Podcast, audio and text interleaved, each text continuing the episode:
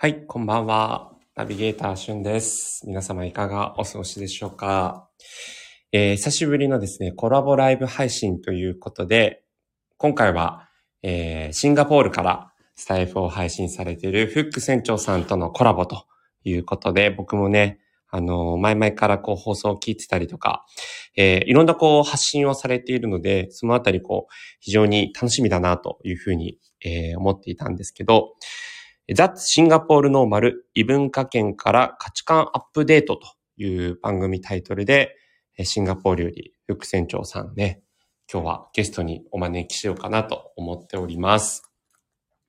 ということで、えー、まあ、この、普段やってるあの、私の3分トレンドニュースっていうのはね、結構3分にこう、凝縮して、えー、いろんなこう、時事ネタを披露するというやつなので、あんまりこう、なんていうんですかね、僕が個人的なことを喋ったりとかっていうのもないんですけども、今日はまあ自分の、えー意見だったりとか、あとフック船長さんが本当にこういろんな表現をされているので、まあスタイフとか SNS とか、えー皆さん使われていると思うんですけれども、まあそう使っていく中でのなんかこう、表現のその先にあるものを一緒に、えー辿っていけたらいいななんて思って、えー今日は楽しみにしておりました。あ、れいちゃんさん、こんばんは。お久しぶりです。ありがとうございます。えーそして、福船長さん、ありがとうございます。じゃあ、早速ちょっとお呼びさせていただきますね。はい。れいちゃんさん、お久しぶりです。ということで、お久しぶりです。そして、福船長さん、ありがとうございます。どうもどうもこんばんは。こんばんは。念願よの、よろしくお願いします。ろしくお願いします。念願のコラボ。ええはい。そうですね。あし、あの、結構やろうって言ってから時間が経っちゃいましたね。そうなんですよ。私がメッセ気づくのも遅かったし、すいません。いえいえいえ。今日もシンガポールから、そちらは今夜の9時ですか？そうですね。1時間時差があるんで、はい。9時になります。はい。あれですか？あの、お子様等々の、なんか、大丈夫ですか？うん。今日はね、えっと、もう本当に今、ついさっき、はい。えっと、ベッドに行ったんで、まだ寝てないんですけど、はいはい今日は妻が見てくれてるんで、あ、そうなんですね。バッチリです。バッチリですね。ありがとうございます。バッチリですよ。はい。3歳、4歳でしたっけ？まあ、3歳、4歳はね、なんか夜泣きこそしないんで、ええまだ、まだ、まだね、楽なんですけどね、もうちょっとやっぱりこう、あと1年若いと、ちっちゃいと、うん。何が起きるか分かんないんですよね。そうですよ寝てからも、泣いて起きたりとかするんで、まあ、そうするとこ、こじらせて起きるんで、寝つかせるのにまた時間かかったりしちゃうんですよね。ああ。最近はもうそういうのない感じになったんですね。ないですね。うんようやく、うん、だからこう、夫婦で、なんか、こう、まあ、ゆっくり寝れるっていうことも、まあはい、ぶっちゃけた話ないんですけど、そんなに。うんうんうん。えーなんか、こう、起きてきて、はで、一緒に寝ようっていうのは、まあ僕は、僕の方は言われないんですよ。悲しいから。あの、妻の方が寝てくれって一緒に言われるんで、えーまたその子供の部屋に行って、寝か、寝つかせて、で、妻はもう疲れてそのまま寝ちゃうんで、い。はいはいはい。僕結構一人でベッドで寝てるんですよね。あ、そうですね。あそうそうそうそう。だからまだ違うね。違う感じの、まああの、まあ子供の影響で違うんですけど、まああでも、うん、前はね、やっぱ寝不足とかあったんだ結構。あー、そうですよね。そうそうそう。もう、細切れの睡眠になっちゃったりとか、交代です細切れ、細切れ。ね。そうですよね。うん。へえ。まあもう、でも、でももうだいぶ楽になったんで、うん。ようやくとは思ってますけどね。その時期を超えて、まあ、そうそうそう。熟睡まではいかなくても、こう、一山越えたかなって感じですかね。うん。なるほど。超えてくる、来てるんじゃないかなって気がしますけどね。うんまあそう思いたいですけどね。まあなんかあの、お子さんもこう、できることも増えてきて、ね、なんかあの、スタイフでもこう、普段、お子さんのこう、こんなことがあったって出来事配信されてますけど、よりなんか、レパートリー増えてくんじゃないですか、いろいろと。そうですね。うんまあもう本当にこうスタイフ聞いていただいて、あの、内容的にはもう子供のこと、ことが8割ぐらいなんで、うーん。まあ、ライフワークなんですよね。ああ、子そうです供。を見るっていうことが。へえ。ライフワークま。あ子育てがライフワーク。主婦ですから、そうですよね。そう。こう見えて、もう私あのを、やってるんで。一番最初にフック船長さんのなんかすごい共感ポイントが、まあ私主婦ではないんですけど、あの、はい親と同居していて、家事はい全般をやってるんですね。料理とか。おお、そうなんですか。うん。料理とか洗濯とか僕がやってまして、なんかこう、うん友達からは主婦業やってるねってよく言われるんですけど、確かに。そう、そこでなんかフック船長さんとの共通点があるなと思って、すごい興味関心、興味津々で聞いておりました。あ、本当ですか？うーん。もしよければ、それなんで家事をやられてるとか、同居っていうことをやるんですか？そうです。まあ、親がまあ、二人とも70超えても、父なんかは77とかなんですけど、未だにこう、働いていて、自営業なんですけど、あの、はいはい。家にいないので、で、わわりかし私が結構個人事業主的な働き方をしていて、まあ、わりかしじ時間が自由に効くというのもあって、まあう、ん。私がやるようになったっていう。うーん。なるほど。まあ、単、単に、こう分担というか、役回りとしてそういうことをやってるってことですね。そうですね。うんうんうん。そうそうそう。だから、まあ、未だにこう、日本だと男性が家事っていうのが、まあ残念ながらまだまだこう少ないというか少数派じゃないですか。だからそうですね。そういった意味で、こう、そういう人見ると結構親近感が湧いちゃうっていう。確かに。うーん。いますか？スタイフでなんか同じようにか主婦してますとか。主婦は見たことないですあけど、これだけ船長さんはい。うん。掲げてんのに、僕もそうですとかって人いないんですね、まだ。あの、育休取ってらっしゃる方は結構いると思うんですよ、スタイフの。うんうんあなんか育休を1年取りましたとか、うん。うん。そっち方面は結構いると思うんですよね。あただ、主婦は聞いたことないですね。あ。ああ、そうなんですね。完全に主婦っていうのはもう、リアル、リアルに会う人でさえ、まあ、いないんで、そんなには。はい。いやそれはスタイフの外で、えっ、と、SNS とかやってて繋がるっていうこともあんまりないんで、ああ、そうなんだ。もっと時々、時々ですけどね。その、ただ、まあ、繋がりがないっていう感じの。うーん。うん。ためにこう、ツイッターでタイムラインで流れてくる人を見お見かけすることはありますけど。なるほど。うん。なるほど。実際これちょっとフック船長さん、これね、主婦とかシンガポールっていうキーワードを先に言わせていただいたんですけど、なんかあの、はいはいまあこれちょっとアーカイブにも残させていただこうと思っていて、初めてこうフック船長さんのことをこう聞いた方にちょっといきなりで恐縮なんですけど、か簡単に自己紹介とかお願いできますか？わかりました。はい。やらせていただきます。ジングルいりますか？ね、すいません。僕が何も説明なくて。副船長さんチャンネルでやればよかった。いえ。はいい。えいえ。あのーフック船長と申しまして、今、シンガポールに住んでおります。まあ、シンガポールで1年住んでいて、うん。えっ、と、子供が2歳、えー3歳と4歳の男の子がいる、まあ、主婦としてやらせていただいています。うん。チャンネルは、主にはこう子供のことを喋ってるんですけど、うん。まあ、子供って言っても、うちのあの子供は、まあ、日本でいう幼稚園みたいなところに通ってまして、うん。その幼稚園に通っている、その使っている言語が、英語と中国語って日本語以外のものを使ってたりとかするんで、うん。どうやって英語を覚えていくのかとか、この幼児ってまあちっちゃい、あの、日本語さえ拙い、ただたどしい子供がどうやってこう英語をネイティブ的に覚えていくのかっていう様子を観察するんですよね。うんまあ僕はそういうのが好きで。まあそういった配信をしてるんですよ。あ、この、どういう文法を覚えてきたとか、そうですよね。いいきなりこんなこと言ってきたとか、うんま。あ、そういうことを、まあ、あのシンガポールで主婦としてこうパパの目線でこう子供を見ていくっていう、うん。まあ、そんな視点の配信をしてたりします。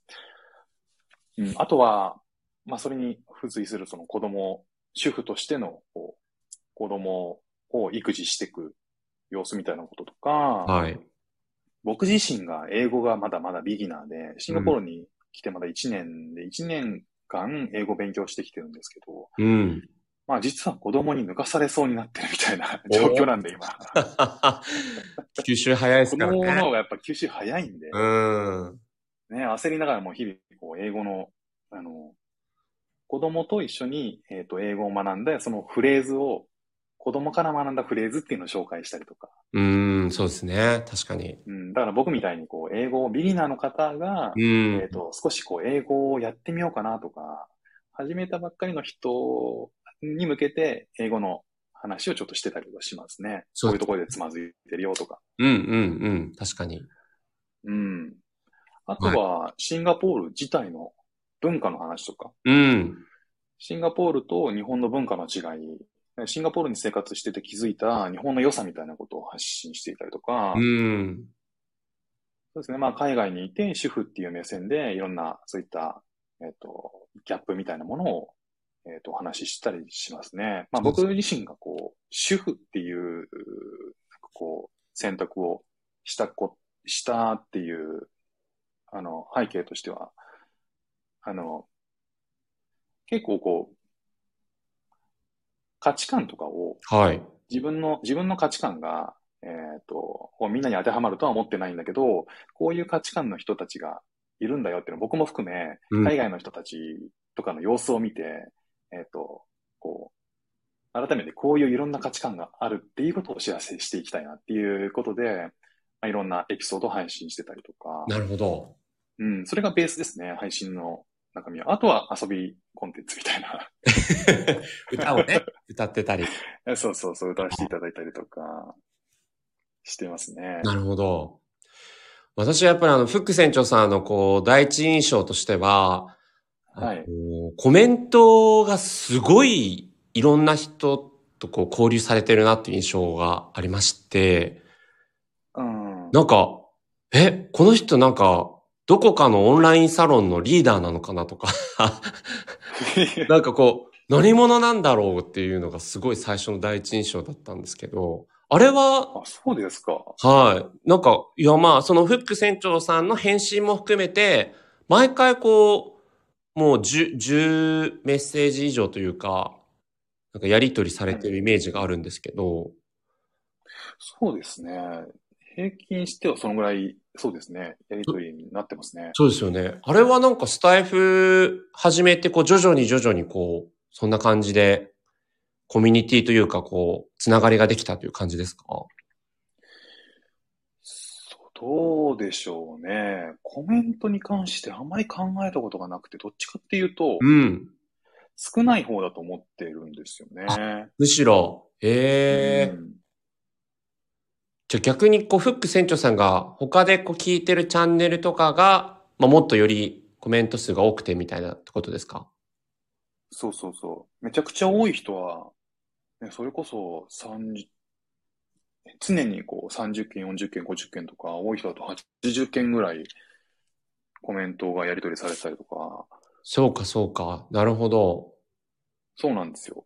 なんか意外と僕のチャンネルって、うんそんなにコメント多くない方だと思うんですよね。うーん。なんかあの、コメントのその、実際のなんていうんですか、文章もこう、まあ短文の人ももちろんいますけど、結構こう、うん産業にわたってというか、なんかこう、本当にこう、温かいコメントが多いのが印象で、なんかやっぱりフック船長の、その人柄ゆえの、こう、交流なんだろうな、なんて旗から見てた。いいや、どうなんでしょうね。人柄出てるのかなや、だいぶ出ていらっしゃるまあでも、思います。要はあれですよね。その、うんこえっ、と、交流、どういう、あの、感じで交流してるのかっていう話ですよね。うんス。タイフとして。そうですね。うん。でもね、僕、その、いろんな方の配信をバチバチ聞きに行ってる、えで、コメント残してるタイプじゃないんですよね。ええええうん。だからなんかいただいたコメントに、こう、丁寧に返信して、もちろんこうコメントいただいたらありがたいんで聞きに行ったりとかするんで、うんうん。そういったそのやりとりで、結構こう、決まった方がコメントしてくれることが結構多いんで、ああ、なるほど。うん。だからそういう意味では、その、その方とコメントを通して、ええ。なんかこう、やりとりが常に発生してるみたいな、そうそれぞれのその、お互いにコメントし合って、なんか、お互い理解していくみたいな、ああっ。ていうコミュニケーションしてる方が一部いるって感じですね。なるほどですね。はあはあうんうんうん。ええなんかこう、フック船長さんおよび、フック船長さんファミリーファンが、もう結構いらっしゃるんだなっていう印象でした。いやいやいやいや、もう、あの、来ていただいている方はもう少数精鋭って感じなんで。まあでもじゃあ、すごくこう、密な、ね、感じのコミュニケーションっていうか、こう、ひ人が少ないゆえのっていうね、なんか、あったかい感じのイメージはありますけども。うんうーん。なんか、私、あともう一個の印象としては、やっぱりその、このスタイフとか、あと、インスタグラムも拝見したら、インスタグラムのあのはいイラストは、フック船長さんが描いてらっしゃるんですよね。そうですよ。もうあれも4作ぐらい、まだ4作ぐらいですけど。うーん。めちゃくちゃ、あれ、あれなんでしたっけ？こう、美術系の大学だったんでしたっけ？そうです。そうですよね美術の。大学に行ってましたね。いや、だからもう、いや、すごいなと思って、なんかそういう作家さんなのかなとかって思うぐらい、こう、あの絵ああ、も、嬉しいですね。はい、あって、嬉しいですね。なんかこう、インスタもこう、フック船長さんカラーが出てるし、スタイフも、なんかその、フック船長さんカラーが出てるしっていうので、なんかすごくこう、その表現の幅の広さを羨ましく思いました。まあ本当ですか。でもね、よく言っていただけるんですけどね。ええそれは。自分でも、自分では、それが、えっ、と、いい部分でもあるしう、ん。うん、反面、どれもやっぱり、えっ、と、どれも100%の力を注げないっていううん。ジレンマもあるんですよね。ああ、なるほど。なんでしょう、その、あの、波があるんですよ。やりたい波が。ああ。なんか今の時期はこのイラストだだ時は、うん。そうそうそうそうそう。今の時期はイラストだし、この時期は音楽作ったり、うん。えーなんかある時期は音声コンテンツの構成にはまったり、うん。ある時は文字書いてみたり、うん。歌ってみたり。そうですよね。うん。そうか、そうか。そう。そうなんです。なんか、だいぶこう多面性があるというか、うーん。人格いくつあるんだろうな。でも本当いろんなこう、部分でこう表現したいって思えるってことですもんね。副船長さん自身が。いや、そうですね。きっとそうなんだと思うんですよねあ。あ。多分作りたいっていうか、なんかこう作って見てもらいたいっていう欲があるんでしょうね。なんかこう、やっぱりまだこう、スタイフもはじめ、こう、音声配信されてるのもこうすごくニッチじゃないですか、やってる方って。はい。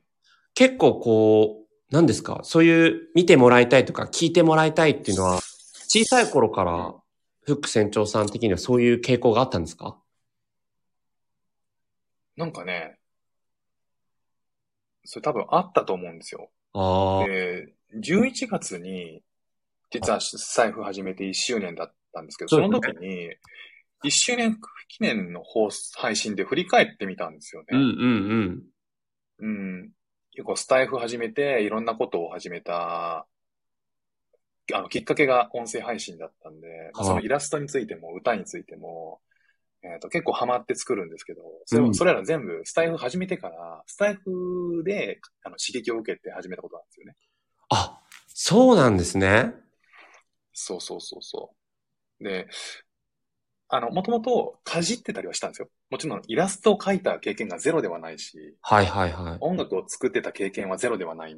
あの、昔ハマってた時もあったんですけど、ええ。社会人になって自分のそういう表現をするっていう気持ち自体に蓋をしてた部分があったんですよ。へえ。うん。いや、美大を出てから、自分はビジネスサイドに行ったんで、ええこう。ビジネスサイドに行くと、自分が手を動かしていたらいつまで経っても、あの、アウトプットの規模が大きくならないっていうだからこう自分はコントロールする側に徹しなきゃいけないうんで。すよね。うん基本。的には。はうん。えーこう、なんだろうな、その、あえっ、と、表現をすることって、どっちかというとこだこだわっていかなきゃいけないんで、ビジネスとちょっと切り離さなきゃいけない部分があるんで、い。ああ、なるほど。利益そうすると、やっぱりこう、捨ていか、あの、ふそう、えんふて筆を捨てていかなきゃいけないっていうん。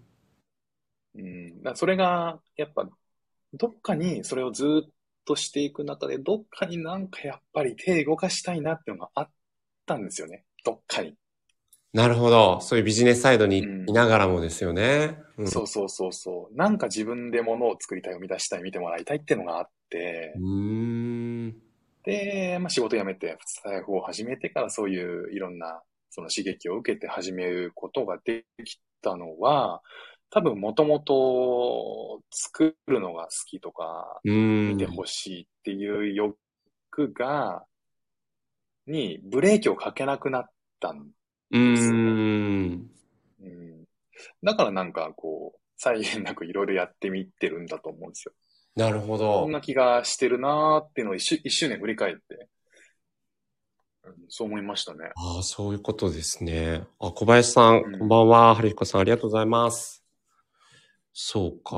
な有田さんこんばんは。ありがとうございます。なんか、フック船長さんがあれだけの表現を、スタイフ始めてから、とは思ってませんでした。なんか、こう、前々からずっとやってて、あのインスタアカウントとかも、全部こう、スタイフ用のアカウントで、本ちゃんのアカウントはもうずっとなんかやってる人なのかなと思ってました。ははそう。いや、嬉しいですね。要はつ、つま、つまりあれですよね。そこそこ熟してるっていう。いや、そう、もちろんですよ。いや、なんかのプロなのかなと思って、でもなんかこのマルチクリエイターさんは、なん、ありがたいですね。マルチクリエイターなのなんか今、ハートがあったら押したいんですけど、は 配信者同士ありがたいんですけはい。ありがとうございます。い、や、なんかこう、主婦、まあ、別に主婦がどうこうとかじゃなくて、なんて言うんですか？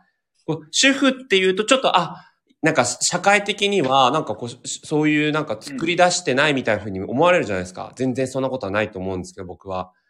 でもなんかこど。う、マルチクリエイター。つまりあれですよね。経済活動をそうそうそう。してないってことですよ俗にね、してないってなんか思われちゃってるのうんが尺だなと僕も思うんですけど、なんかこう、このマルチクリエイター感というのは一体何者なんだろう感はもうすごく前々から思ってて、まさかスタイフきっかけのあれだけ多面的にもうイラストあり、歌あり、あとナレーションもされてるじゃないですか。ナレーション。うん。に。はいはいはいはい。とか、あの多面性は一体どういうルーツなんだろうっていうのはすごく今日聞きたいと思ってたので。確かに、そうなんですよね。主婦になってからやっぱり一番、どっかで頭の隅にずっとあることは、経済活動してないなんですよ。うーん。あ、そうなんですそれはね、やっぱりどっかにあるんですよ。あで、それは、まあ、ただ、もともと絶対そういうのはあるだろうなって自分でも思ったんですね。あ。はいはい。こう、それまでは割とバリバリやってた人間だったんで、うんうんそ。れを一切やめて、あの、まあ、こっちに来ると、今こう妻が働いて帰ってきて、ええ仕事の話をして、とか、していることを見ると、やっぱどっかに引っかかる部分はああるんですよ、常に。でも多分それね、まだそう簡単に拭えるもんじゃないっていうか、そこの価値観ってそんなに切り替わらないんだなっていうのは思いましたね。あー、なるただ一ほど。方で、それがあるから、作りたいって思ってるんだと思うんですよ。うんうんうん。なんか作っとかなきゃなんか、うん、なんか自分の中から出さない。あうんさっきお話ししたみたいな、その、もともとなんかこう作りた、作ってうん見てもらいたいっていうのはある一方で、なんかこう、作ってないと、こう、出してるものがないっていうことの焦りがどんどん出てきちゃいそうな気がするう。うーん。なんか、私はさっきの話聞いてて、なんかこう、ビジネスサイドうん。っていう、まあ、よ、俗に言う利益をこう求められるようなフィールドから、完全にこう、まあ、完全かどうかはちょっとわからないですけど、こうぬまあ、抜け出しているために、なんかそういう利害関係なく、こう、自分の好きな表現をできてる方なんだなっていうのをさっきお話聞いてて思ったんですけど。なんかすごいきいい感じに聞こえますね、そういう というふうに私は捉えました。というのはなんか、あの、はい私の友人にも、まあ、その方は女性なんですけど、旦那さんがもう好きにこう、していいよって言ってくれてて、なんかこう、まあ生活するためのお金を自分が稼いでくるからって言って、うんもうそれを100%こう活用してもう自分の好きなことだけやるって言ってこう動いてる方がいるので、あ、なんか、そういうふうなこう、うん絶対的な信頼関係に基づいて、お互いがお互いをこう大切にし合ってるっていいなみたいなふうにこう思ってたんですけど。いや、最高ですね。うーん。その方とお話ししてみたいですね。あ、ぜひぜひ、ちょっとなんか、もちろんちょっとその、俗に言う日本で生まれて、なんていうんですかね、こう無意識のバイアスっていうか、男性だから女性だからっていう部分があるので、まあ、わかんないですけど、でもなんかお話ししてほしいです。本当に自慢の友達なので。うん。そう。まあでも、でもなんかこう、はいその、ものをいろいろ作っているっていうことを、その、なんでこんなにいっぱいいろんなことやってるんだろうな。やっててもなんかどっか、はい。本当にこんなに好き勝手やってていいのかっていうのがあるんですよ。ああ、そうなんですね。あるんですよ、これが。やっぱりね、そこは、多分ね、そう簡単に多分、うん、そこの、そこは開き直れてないんですよ、あでも、あの、も、もともとこう、こっちにく来た時に、はい。仕事辞めて主婦にななった時に、あ、え。この、あそんなに有限なんでね、あの、ずーっとこっち、ここにいるわけじゃないんで、えうんうんうん。まあ、ずっとこの、この主婦っていうのをやれ、いや、ずっとやっていけるわけでもないし、うん。まあ、あの、子供が本当にちっちゃい時は、そばにいたいって思ったんで、この選択したんですけど、え。やっぱりこう、じゃあそういう、その、稼がなくても、まあ、妻の稼ぎでやっていこうっていう立場になった時に、はい。これだけこう、いろんな表現とかいろいろこうで、いろいろやってみて、うんこ。んなに好き勝手やっていいのかなって思う部分はあったんですけど、うん。なんか、それ結構一つ、なんか僕の中で落ち着いているのは、もし、めちゃくちゃ僕が、あの、まあ、いわゆるファイヤーとかするとしたしたら、ええ。何がしたいんだろうって。もし、こう、本当に働かなくて、うん。生活できるんだとしたら、多分僕好きなことやりたいために、ええ。え好きなことやってるんだろうなって思ったんですよね。そうですよね。うん。そうそう。だからその好きなことをやるために、めちゃくちゃ頑張って、働いて、うん。で、生活に余裕を持たせて、じゃあそこで何やるかって言って多分好きなことやるって考えたら、まあ、最終的にやりたいことやってんだろうなっていうふうに行き着いたんですよね。ああ。その好きなことっていうのは、例えば、ファイヤーしして好きなことやるってなったのは、例えばどういうことなんですか？僕ね、だから多分それで、ものづくりだなような気がしてるんですよ。ああ、やっぱりそこなんですね。そうそうそうそう。もの作って見てもらうっていうことなような気がしてるんですよね。うーん。わかんないです。今、そうやって自分を納得させようとしてるのかもしれないけど、なるほど。なんか、なんかそう。ただそこなんじゃないかなとは思ってるんですよね。うーん。今、できるだけ自分にやりたいことをやれるだけやろうっていう気持ちでやってるんですよ。うん、うん。うん。だから逆になんかこう焦って、なんだろうな、なんかこっちで日系の会社に入って日本語を使う仕事をする気もないし、うーん。もちろんなんかね、その先につながる何かっていうのがあるんであれば、あの、一つの選択肢としてあると思うんですけど、はい。逆に今それを取ってないのは、なんかやりたいことをとりあえずやりきるっていうことをやってみようって思っているので、今そういうふうにしてるっていうのは、あるんですよね。ああ。なるほど。そうそう。だから、あの、悩んでるけど、そういう選択をしている自分もいるっていう感じ。うーん。まあ、100%振り切ってるわけじゃないけど、今はその選択を最善と思ってるっ。ていう。そうそうそう。うーん。そんな感じですね。実際なんかこう、さっき有限っておっしゃってましたけど、こう、今のこうシンガポール生活とかも、もう期限がうんある程度何年から何年ぐらいまでの間かなっていうのは決まってるもんなんですか？えっ、とね、決まってないんですけど、一般的には3年から5年ぐらいって言われてるんで、あ、なるほど、なるほど。うんうん。はい、世の中のその世間的な、えっと、一般的な基準が、だいたいこう3年で任期が終わるっていう、なるほど。3年から5年で、えっと、別の人に切り替わるっていうのが、うん割と世間一般的な考え、あの、習慣なんで、うーん。うんまあそうするとあと2年、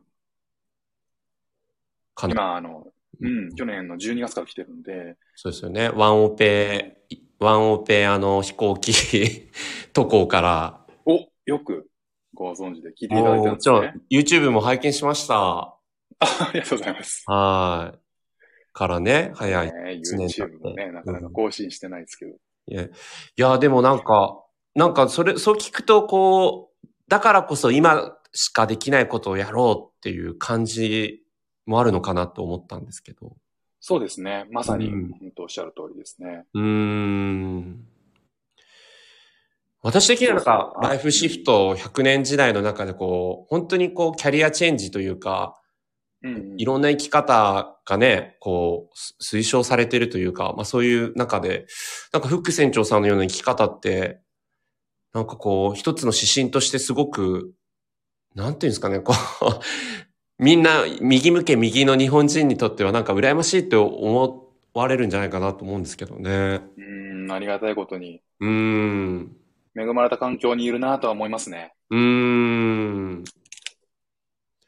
まあでもね、実際本当に、そのうん100年、ライフシフトの、で価値観結構変え、変わったんですよね。あ、フック船長さん自身も。そうそうそなるほど。う。うん。僕のね、ライフシフトってちなみにこう、人生100年っていう時代だから、えっ、と、いつでもキャリアは変えられるし、うんいつでも戻ってこれるし、別に途中でその都度その都度の変化に柔軟に対応していけば、えっ、と、こうエスカレーター式に登っていくキャリアじゃなくてもいいよねっていう、ざっくりそんな感じでしたよね。そうですね。ありがとうございます。うんはい。うん。そう。なんかやっぱり、こう、一回、ね、3年、4年、5年ぐらいのブランクがあっても、そこでやれることがあるし。戻っていったら戻っていったで、また再開できると思ってるんですよ。再開っていううんか、また新しいことできると思ってるんですよね。そうですね。うん。私の中でも100年、うん。うんあ、ごめんなさい。どうぞどうぞ。はい。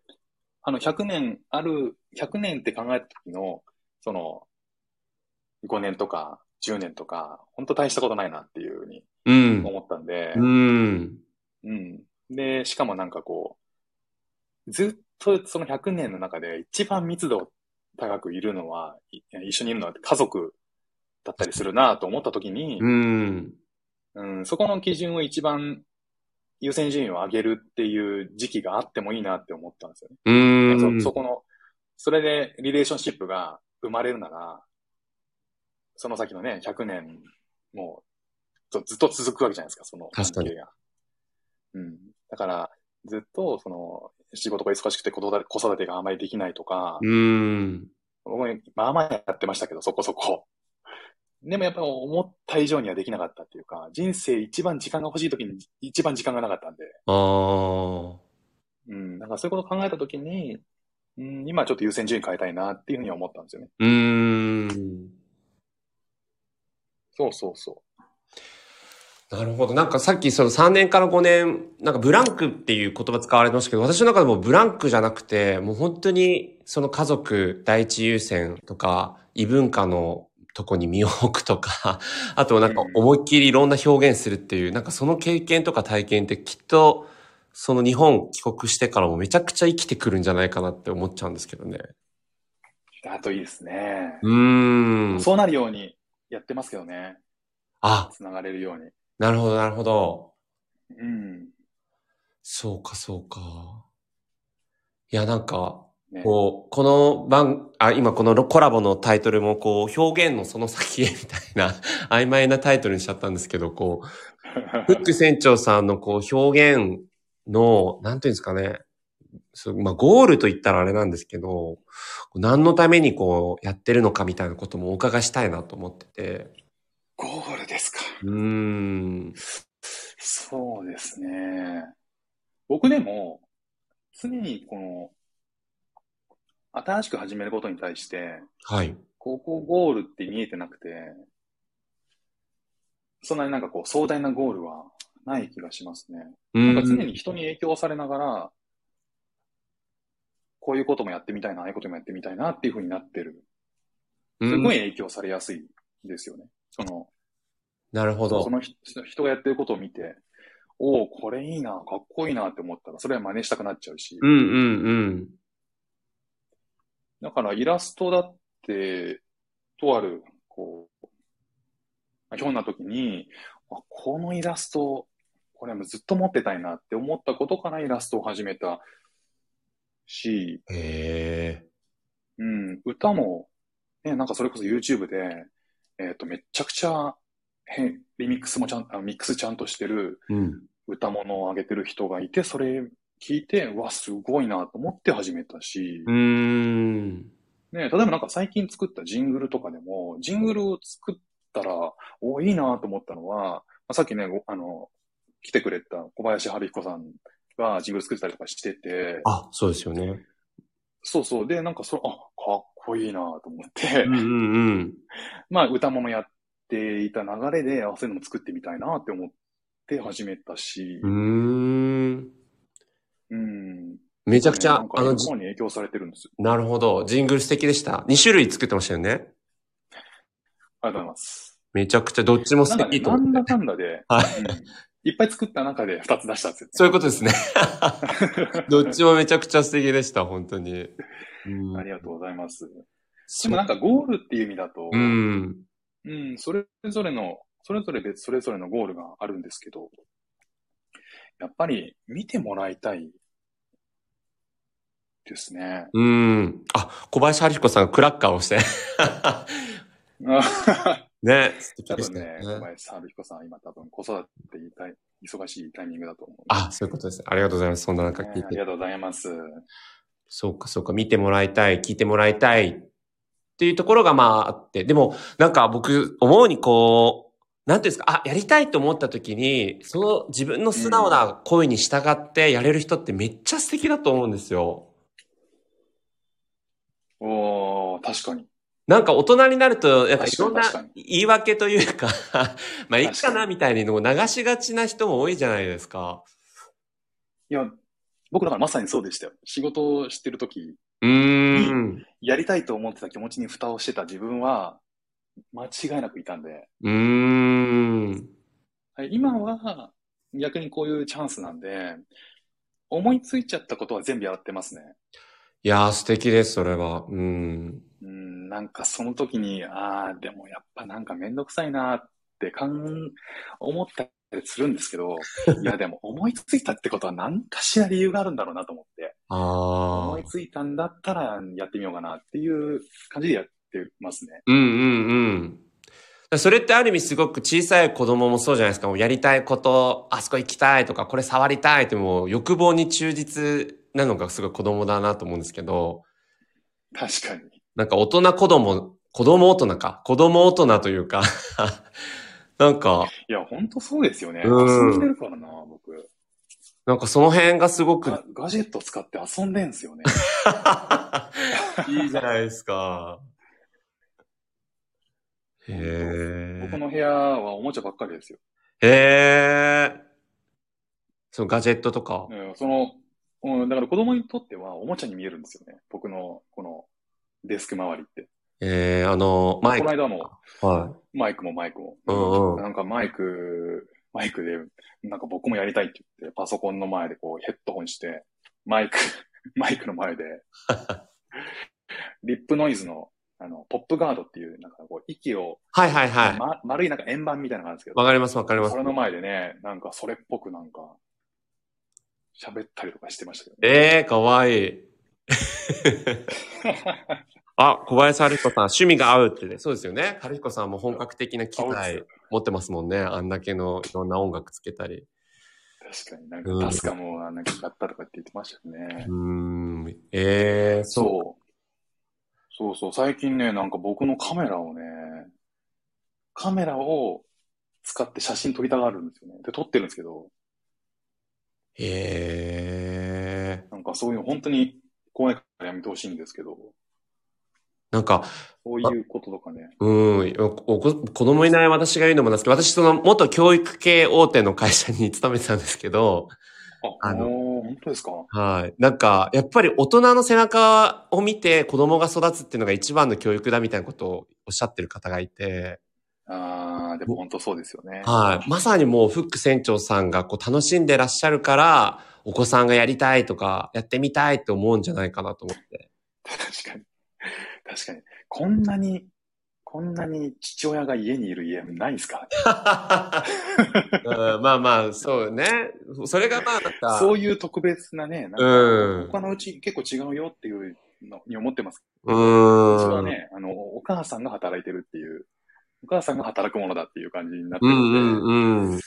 えーでも、あれですよ、その、まあ、僕もね、えっと、時々こう、仕事の案件とかうん。をやる時があるんですけど、はい。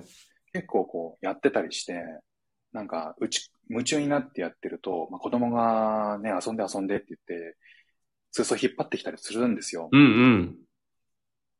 で、まあ、二人でね、引っ張ってくるんですけど、いや、そうだよね、今忙しいからダメだよっていうのを、ある時結構言ってた時があったんですね。はいはそしたら、そのあ、その後に、まあ、僕が使ってない時のパソコンを開いて、カタカタやって、い。おう。で、何そんなことやってんのって、今忙しいから話しかけないでって。まんまね、コピー。ダメだなと思って。あ忙しいからダメとか、ー。うん。ダメだな子供に見せちゃうとか思いましたね。すごい、もう、あれですね。子供は自分の鏡とも聞きますけど、本当そんな感じですね本。当うん。ああ。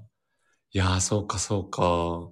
いや、でもなんか、いや、本当にそうやってこう、自分の心の声に従って、やりたいことをや、やれない人の方が多い気がするから、本当に、その気ままにというか、なんかその今を大切にされてる生き方だなって、すごく思いましたけどね。確かに。うーん。確かにね。そうそう。うん、だから、これがね、家で部屋にこもってノートパソコンとマイクとか、ね、なんか絵を描くツールとか使ってやってるだけで、うーん。これ山に、山にこもったら、木こりみたいなことやってるだろうし、とそう、ね、海に行ったらサーフボード磨いてるみたいな感じなんでしょうね。そうでしょうね。その土地、うんその環境に合ったなんかをやってるんでしょうね。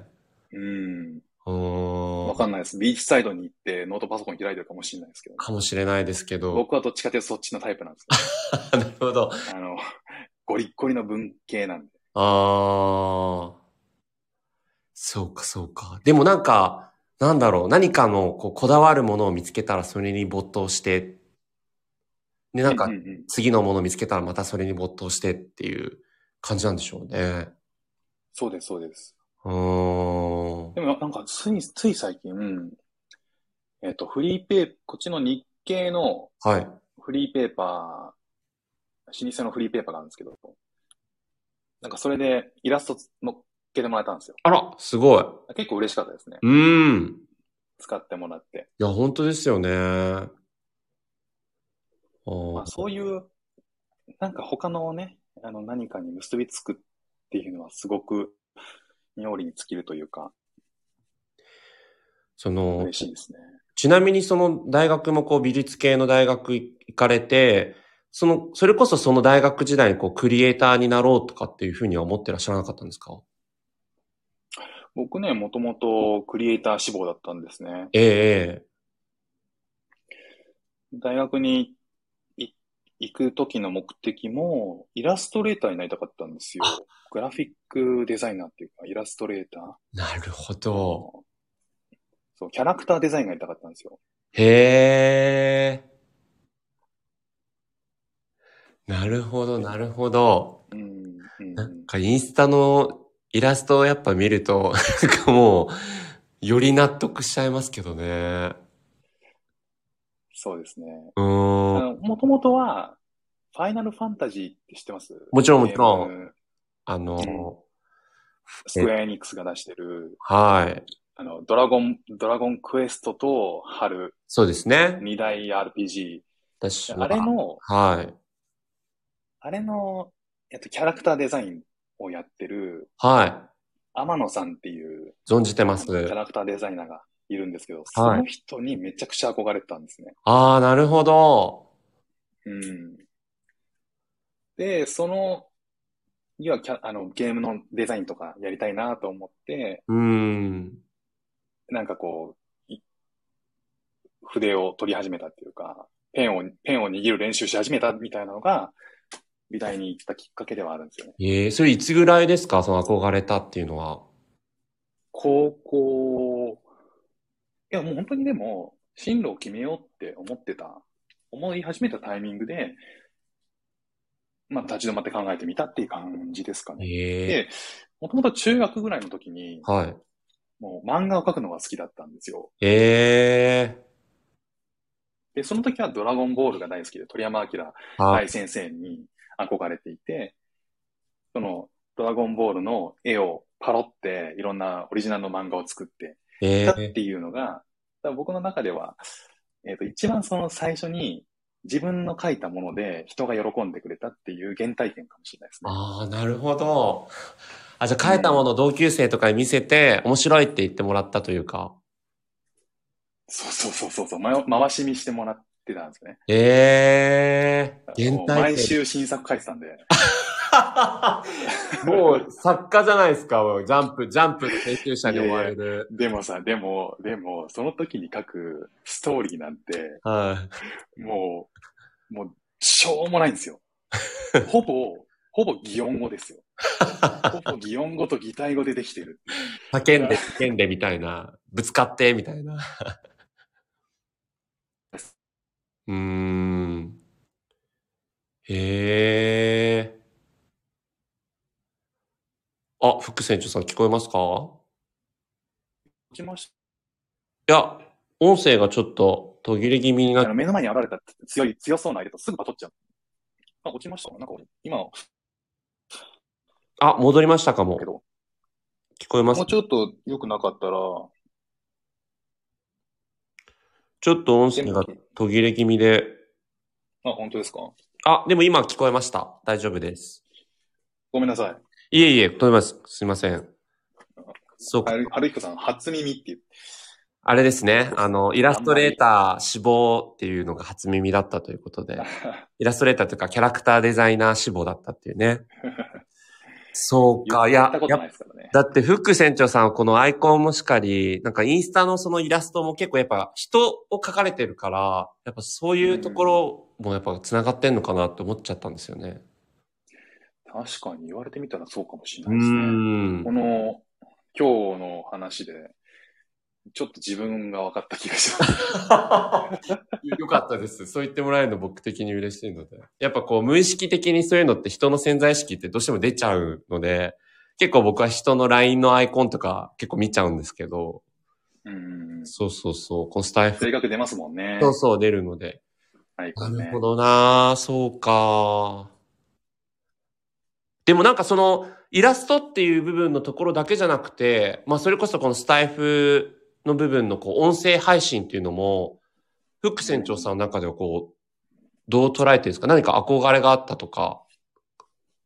憧れは、ラジオパーソナリティになりたかったんですよね。あそこね、僕と一緒ですよね。共通点です。はい。ありがとうございでますす。よね。はい。なんか、えっ、と、それこそ中学とか、うんずっとラジオを聞いてたんですよ、僕。ああ、なるほど。で、ラジオ聞きながら漫画描くみたいな。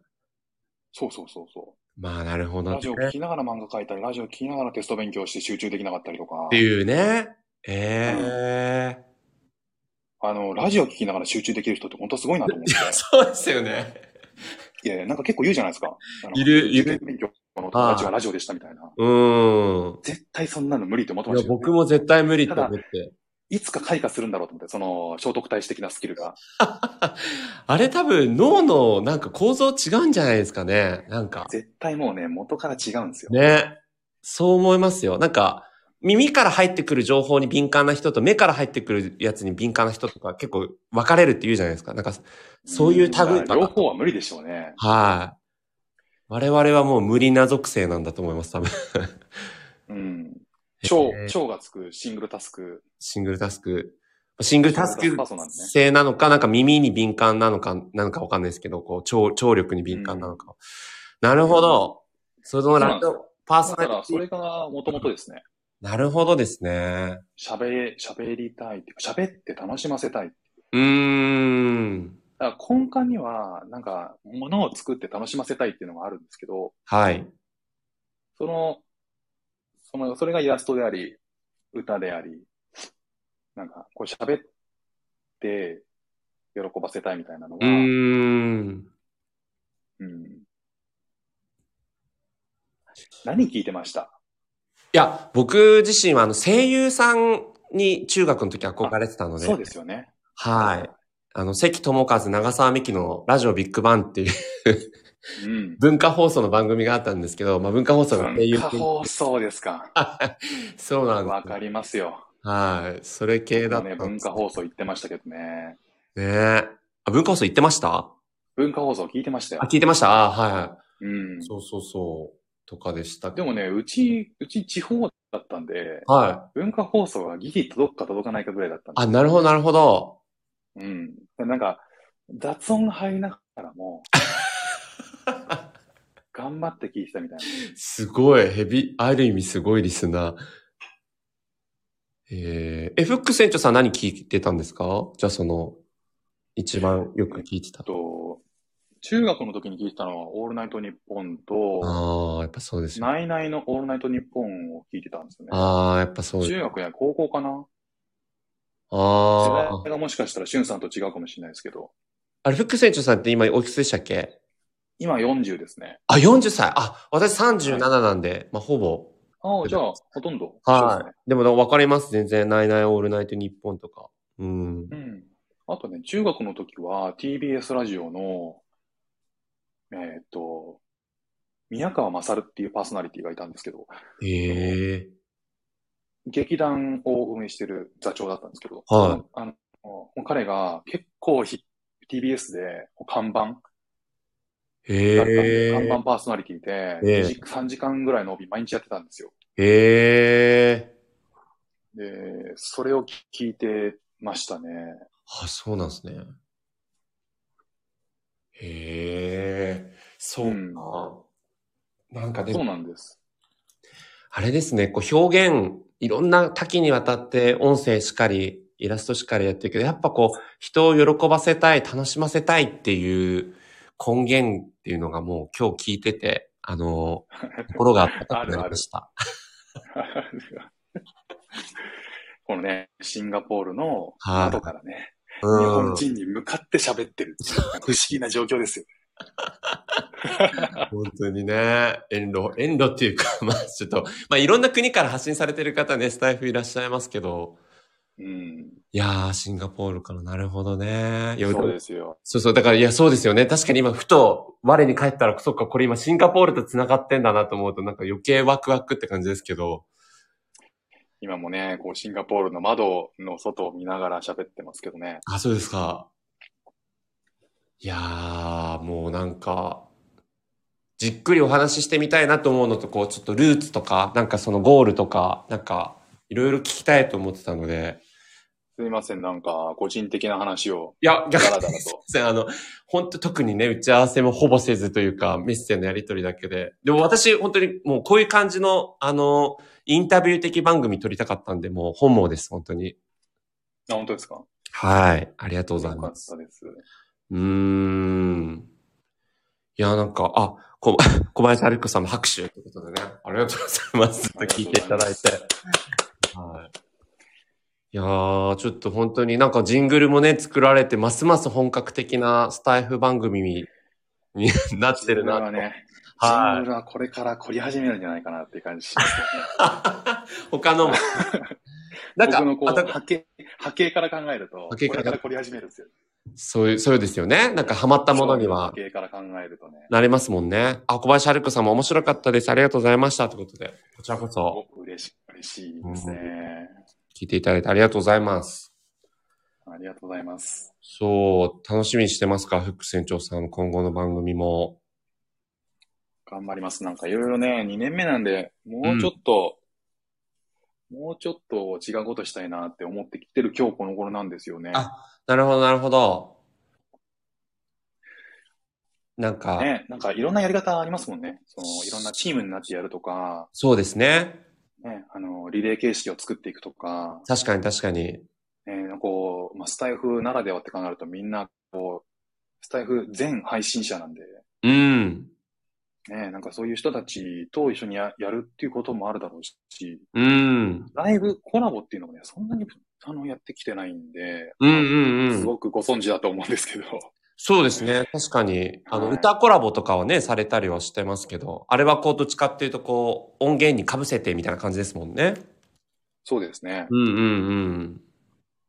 確かに、なんかちょっ、と、フック船長ちさんょっと喜ばれることをやりたいなと思ってるんですけど、うん、コラボなり、なんでしょう。あとは、なんかあの、イラスト、イラストの何ですか？あの、依頼とか、ジングルの依頼とかを受けるのはどうなんですか？こう、人様の。確かに。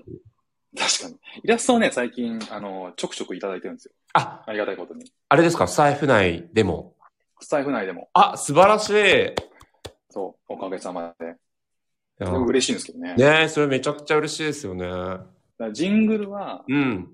えっと、なんか着手し始めてます。着手。あ動き始めてます。動き始めている。え、それは、その自分以外？方の、はい。自分、自分以外の方のジングルを作るっていう。え、すごいもうそこも動いてんだわ。いやもう、めちゃくちゃ形になってるじゃないですか、いろいろと。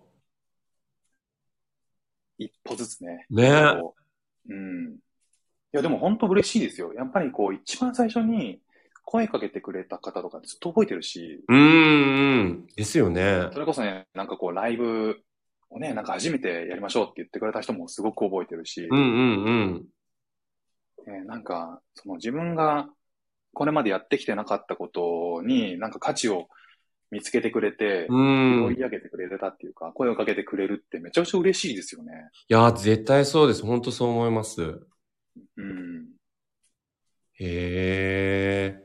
いや、それがね、なんか、こう、ややっぱりこう、自分の作ったものでこう人が喜んでくれるのが嬉しいっていうフック船長さんの、なんかこう、根源の願いにかなってるっていうのもまたいいですよね。確かに。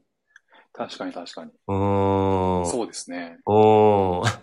だって最高のサイクルじゃないですか。自分が好きなことやって発信したら、私のも作ってってなって作ったら喜ばれて、また発信してっていう、こう最高のサイクルがこう今回り始めてるっていう。本当そう、そう、回り始めてて、ほ歯車っていうか、大きななんかこう歯車みたいなのがは少し動いた感じですね。い。いや、本当にこ。のうう少し動いたのを止めずにええ回していきたいですね。そうですよね。うん。ああ、なるほど、なるほど。ええなんか、だからちょっと、あのー番組、あ、プロフィール文とか、番組の、なんか一部分にちょっと毎回織り交ぜるとか、なんかあの、ジングル作りたい方は DM ください、みたいな。確かに。確かにね。はい。やっても、やってみる価値はありますよね。全然なんか2年目なんで、いろんなチャレンジという意味で。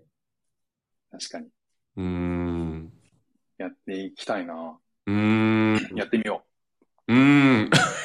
っていうか、あの、むしろ本当に私がもうジングル作ってほしいので、う。あ、本当ですか？は作りますよ。もうぜひぜひお願いしたいです。そこはあの個別に後でちょっと DM させてくださ OK ですい。。はい。